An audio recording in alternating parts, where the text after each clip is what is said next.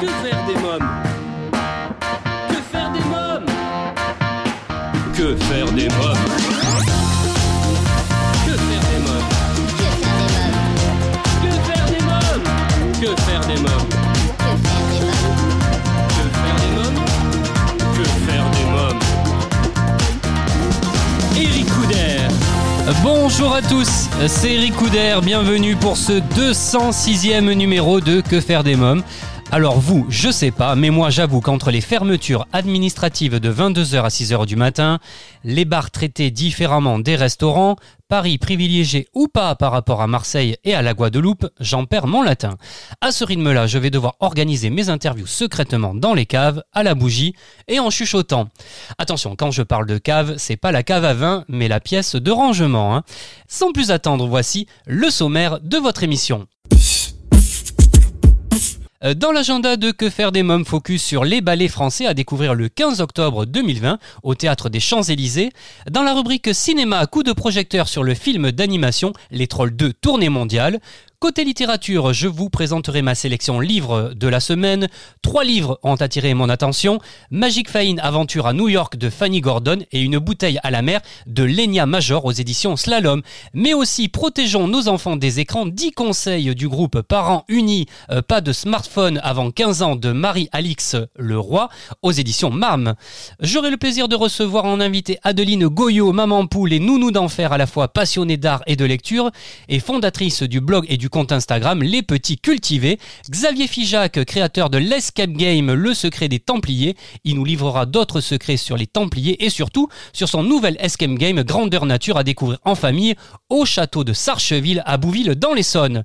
Il y a quelques jours, j'ai rencontré Petit Ours Brun à l'avant-première du film euh, Petit Ours Brun, le spectacle au cinéma, mais aussi Nadège, la productrice du spectacle, et Ned Grugic, le metteur en scène. Ils ont répondu tous les trois à mes questions. Euh, tout de suite, dans Que faire des mômes, c'est votre rubrique Agenda. Que faire des Euh, Qui n'a jamais rêvé de passer une soirée à écouter et regarder des solos et duos avec les meilleurs danseurs des compagnies de ballet? Eh bien, notez vite dans vos agendas la date du 15 octobre pour un rendez-vous exceptionnel au théâtre des Champs-Élysées.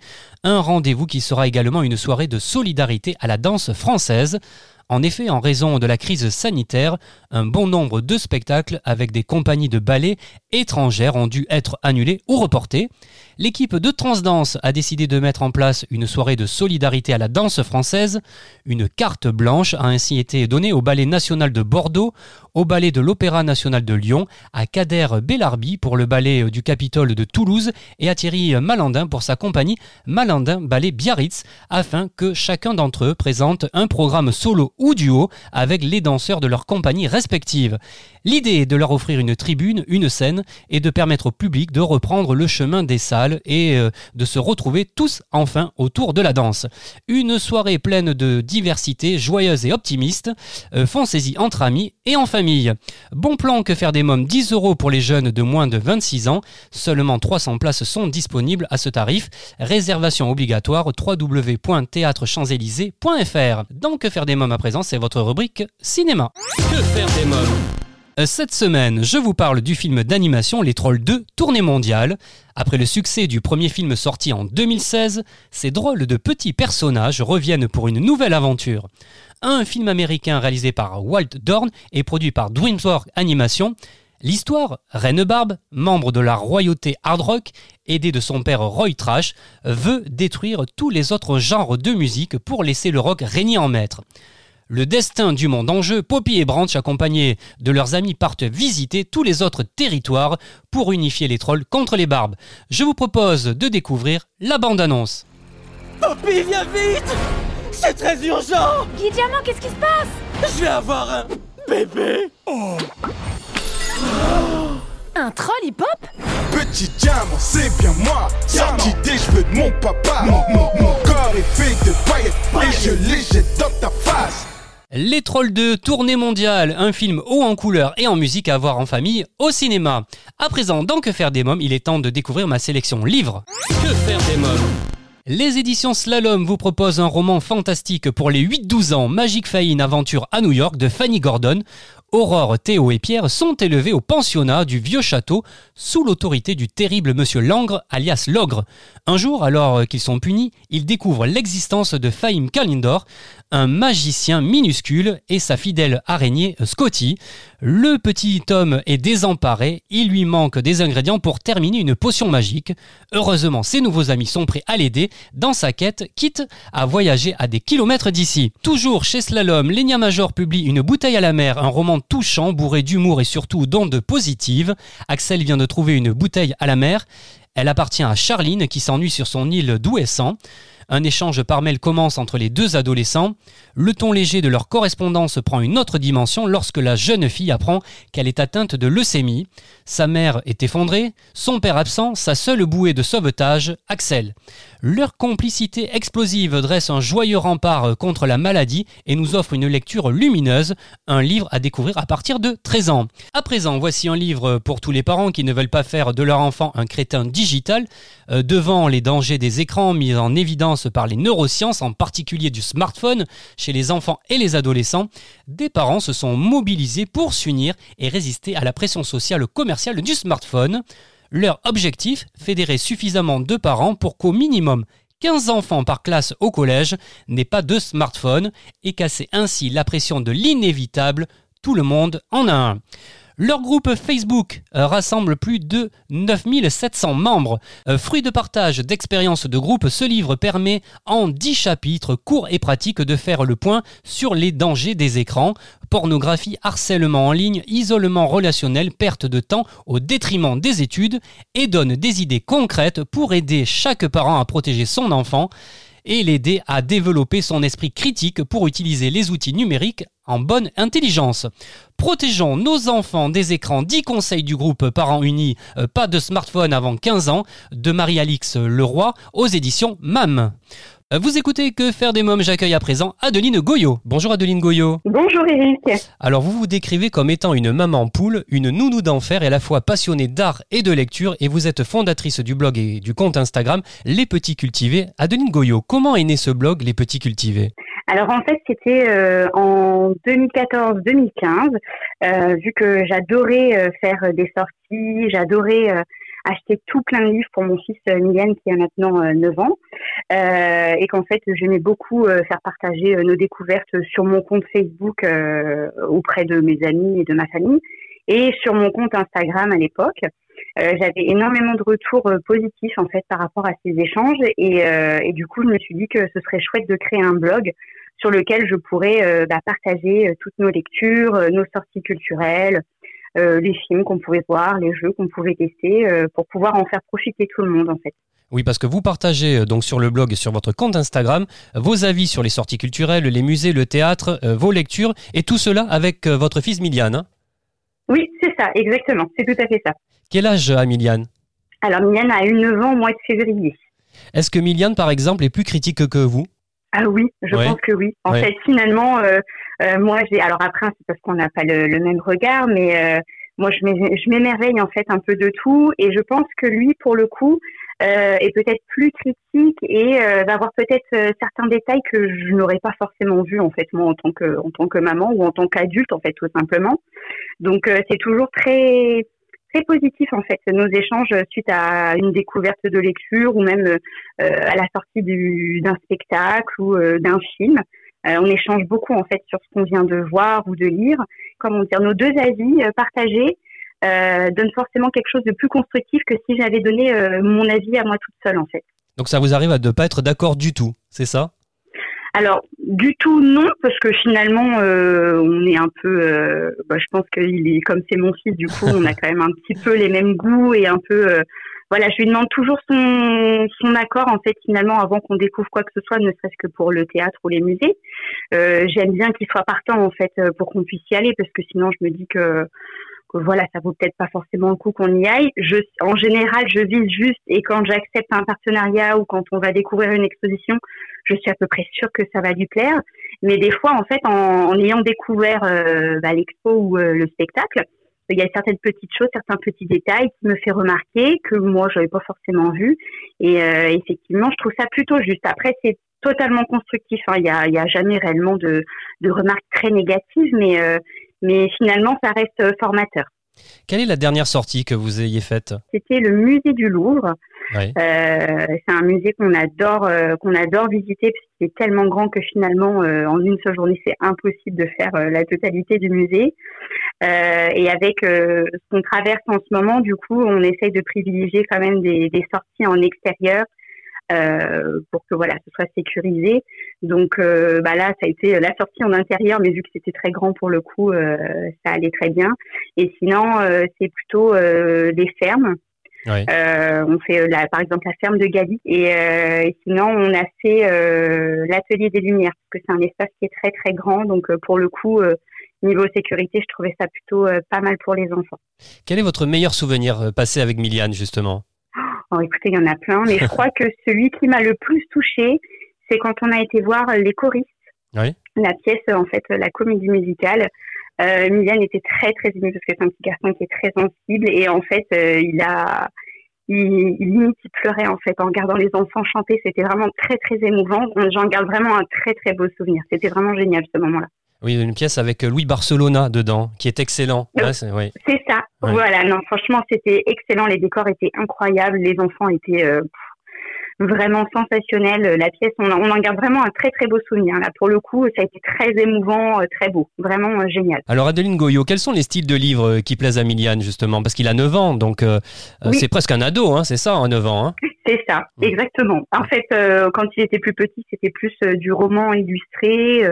Euh, voilà, on était sur du grand classique hein, finalement. Et puis, ben, en grandissant, il s'est euh, plus orienté sur euh, les BD. Il adore vraiment les BD euh, et les mangas aussi. C'est vraiment euh, Ah oui. son truc. Et puis là, depuis quelques temps, euh, il a lu un, un très joli roman en fait à l'école qui l'a beaucoup touché, qui s'appelle L'enfant océan.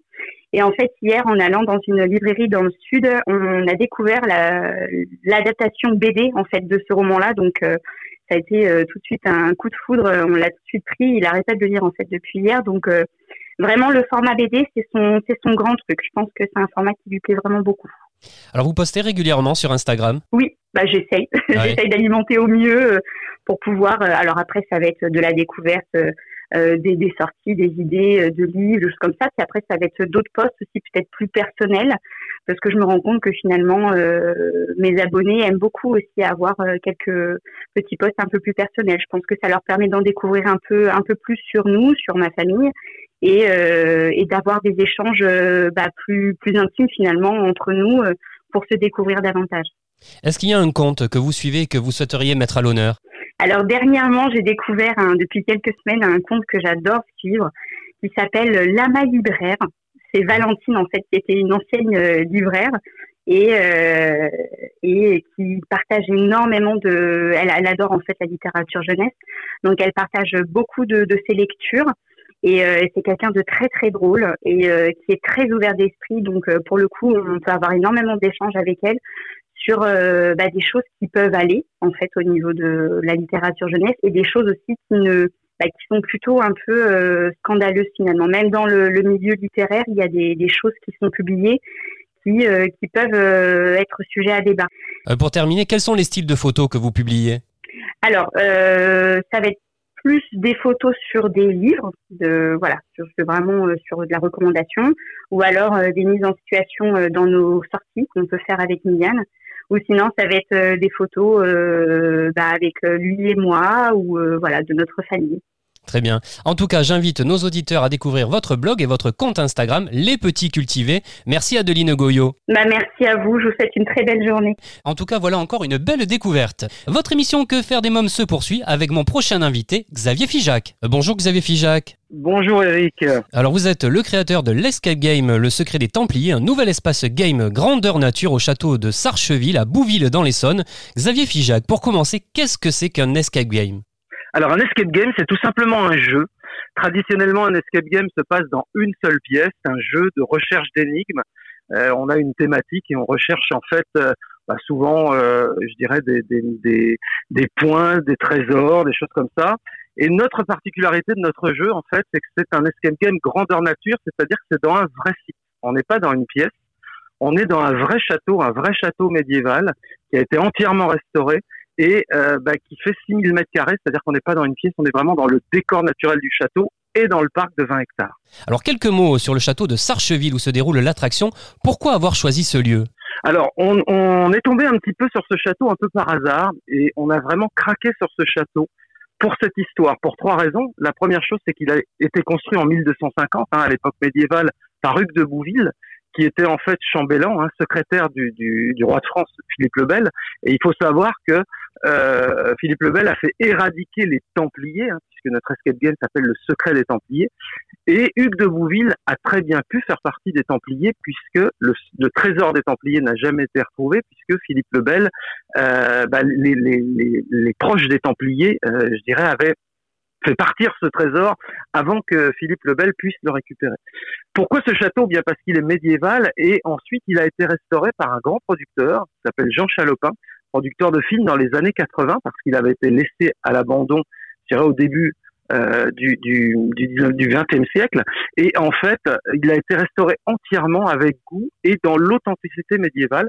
Donc Jean Chalopin, c'est un producteur de films euh, français qui a notamment écrit L'inspecteur Gadget. Ah oui. Donc, oui. euh, le, le, la, la, bande dessinée qui est devenue ensuite euh, euh, dessin animé. Et en fait, il a eu euh, l'idée de récupérer ce château et de le refaire à l'imaginaire du médiéval, mais également en ayant un côté moderne. Et la particularité de ce château, c'est-à-dire beaucoup de châteaux médiévaux, eh bien, il n'y a plus rien dans les pièces où sont restaurés uniquement au niveau des pierres, alors que là, euh, il est vraiment restauré également au niveau de l'intérieur, mais au niveau des meubles. Donc, on se retrouve vraiment dans un décor naturel incroyable. Et quand on a visité ce château, moi j'ai eu tout de suite l'idée de dire mais c'est ici qu'il faut que ce jeu se fasse et euh, soit réalisé parce que du coup l'avantage du jeu c'est que non seulement vous avez le jeu mais vous avez la visite du château et la découverte de cette pièce vraiment exceptionnelle. Oui, c'est en tout cas c'est une belle idée.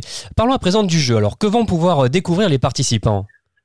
Alors, les participants vont chercher le trésor des Templiers. Donc, Hugues de Bouville l'ayant caché probablement au sein de son château, c'est-à-dire qu'on n'en est pas sûr on rentre dans le jeu tout simplement dans un film parce que tout le monde ne connaît pas les Templiers. Donc le film qui dure cinq minutes va montrer un petit peu bah, justement l'éradication des Templiers, comment c'est arrivé, à quelle époque et ce que l'on cherche. Et ensuite, ils vont partir à la recherche de 16 énigmes qui vont leur donner des points qui vont leur permettre de trouver si le trésor est dans le château ou pas. La particularité aussi de ce jeu, c'est qu'on a bien sûr le jeu, donc la recherche, vous êtes muni d'un téléphone portable, donc dans votre téléphone portable, vous avez un petit programme qui permet d'avoir les énigmes. Vous êtes encadré par un maître du jeu, parce que le château est très grand, donc sinon vous allez vous perdre rapidement. Donc le maître du jeu vous permet de vous aiguiller, mais surtout le maître du jeu est là pour vous donner également des anecdotes, c'est-à-dire que chaque recherche va vous donner une chose et un lieu, et cette chose est d'origine médiévale. C'est-à-dire que vous allez trouver quelque chose dans la boulangerie, quelque chose dans la prison, quelque chose dans l'église, hein, parce que le, le, château a une, une vraie église. Et donc, euh, ce quelque chose a un rapport avec le médiéval et en fait, vous avez une notion culturelle. Au travers des 16 énigmes, vous découvrez un petit peu comment on vivait à l'époque et quels étaient les accessoires qu'on utilisait à l'époque. Alors, il faut donc résoudre 11 énigmes sur une durée de 2 heures. Hein c'est ça, 2 heures, 2h30, entre 11 et 16 énigmes. C'est adaptable. Alors pourquoi c'est adaptable? Tout simplement parce que l'escape game, si on le fait en totalité, fait 6 km. Et donc on a certaines catégories de personnes qui ne peuvent pas faire 6 km, donc on peut, on peut la réduire un petit peu. Je pense notamment aux personnes âgées d'ailleurs qui sont très intéressées par ce jeu. Alors combien y a-t-il d'épreuves? Et en quoi consiste-t-elle? Alors il y a 16 épreuves. En fait, vous cherchez un écusson, un blason qui a été refait entièrement pour l'occasion qui est brodé normalement à la main, mais je vous cache pas que depuis le Covid, il est plutôt en plastique puisque c'est quelque chose que les gens vont toucher. Donc on doit pouvoir désinfecter. On a été obligé de refaire le, le parcours à cause de la distanciation euh, sociale, hein, distanciation, euh, euh, je veux dire euh, distanciation du Covid. Oui. Mais euh, donc ils vont chercher un blason qui va leur donner une chose médiévale. Donc vous allez rechercher un calice, hein, qui était la coupe dans, le lequel vous aviez le sang du Christ. Vous allez rechercher un patène, vous allez rechercher une vouche. Vous allez découvrir ce que sont tous ces accessoires. Hein. Une vouche est un accessoire de combat. Et en fait, sur ces accessoires, vous allez pouvoir trouver des petits numéros. Ces numéros vont se cumuler et vont permettre d'ouvrir un coffre ou pas. C'est-à-dire que si vous trouvez pas les bons numéros, que vous ne résolvez pas les bonnes énigmes, eh bien vous n'avez pas forcément le code pour accéder à la pièce où se trouve peut-être le trésor, puisque on dit pas qu'il y a un trésor, on dit qu'il y a peut-être un trésor et qu'il faut partir à la recherche. Oui, parce que le but est d'arriver à accéder au trésor, hein. c'est ça le but en Exactement. Le Ouais. but c'est d'arriver à accéder au trésor. On passe par l'église, on passe par la boulangerie, on passe par la cave. Dans la cave, vous découvrez par exemple Hippocrate, qui était le vin médiéval de l'époque, et à la fin, on fait une petite dégustation d'Hippocrate pour les gens qui le souhaitent. Donc vraiment, il y a un, un côté très euh, jeu, mais très culturel également. Euh, Qu'est-ce que gagnent les participants? Est-ce qu'il y a quelque chose à gagner? Alors, il y a quelque chose à gagner. On offre des, des lots, bah, par exemple une bouteille d'Hippocrate. On peut offrir également une visite plus approfondie du château. Euh, le dernier escape game, on a offert un, un- un baptême de l'air, en fait, un vol en avion qui permettait de pouvoir faire le tour du château en avion. Voilà, pour le participant, ça dépend un peu des sessions et ça dépend un petit peu, eh bien, du nombre de personnes qu'on a euh, le jour de l'escape game.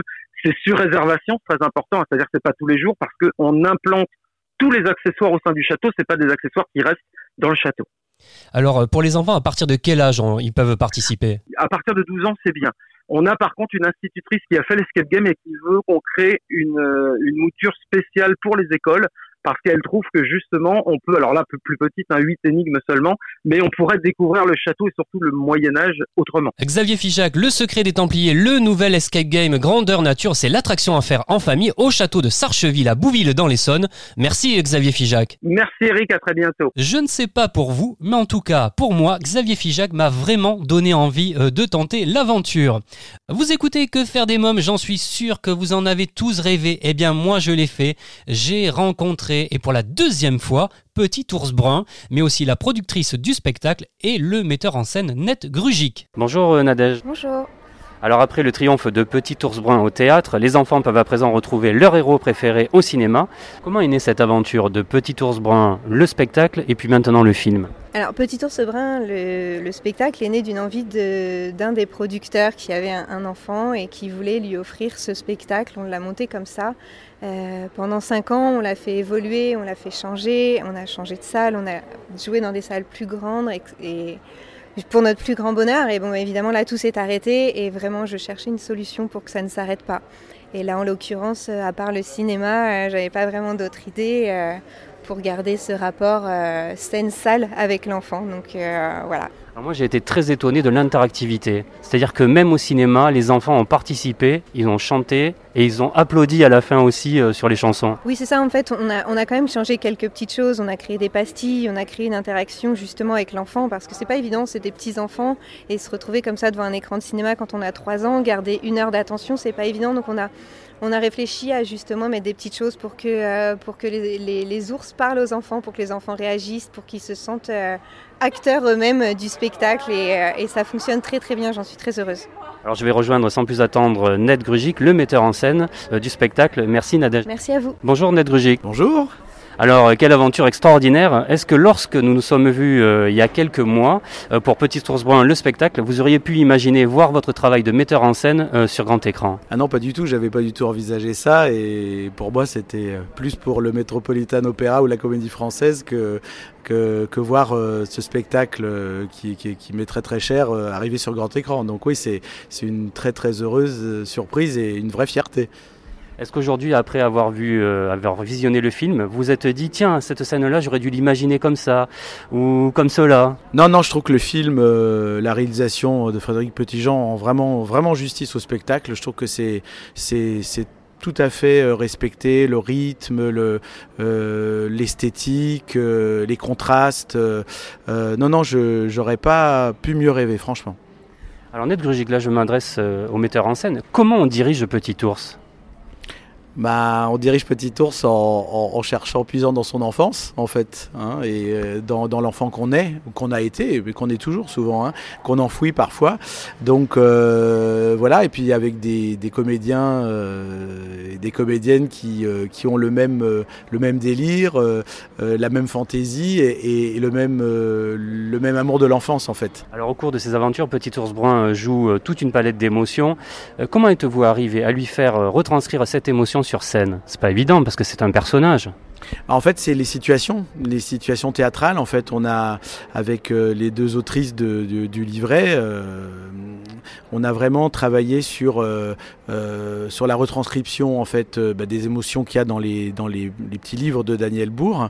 Et puis on les a mis en situation, donc la situation de la peur avec la cabane dans la forêt, la situation de, de petit ours qui, qui voudrait voler le, le bateau de papa mais qui n'y arrive pas, qui se casse la figure, alors les parents viennent le, le gronder, ou, ou, euh, ou toutes ces choses-là, euh, l'amour, l'affection qu'il a pour, pour sa maman, euh, voilà, dans une, dans une situation aussi euh, euh, comme ça de, de refuge.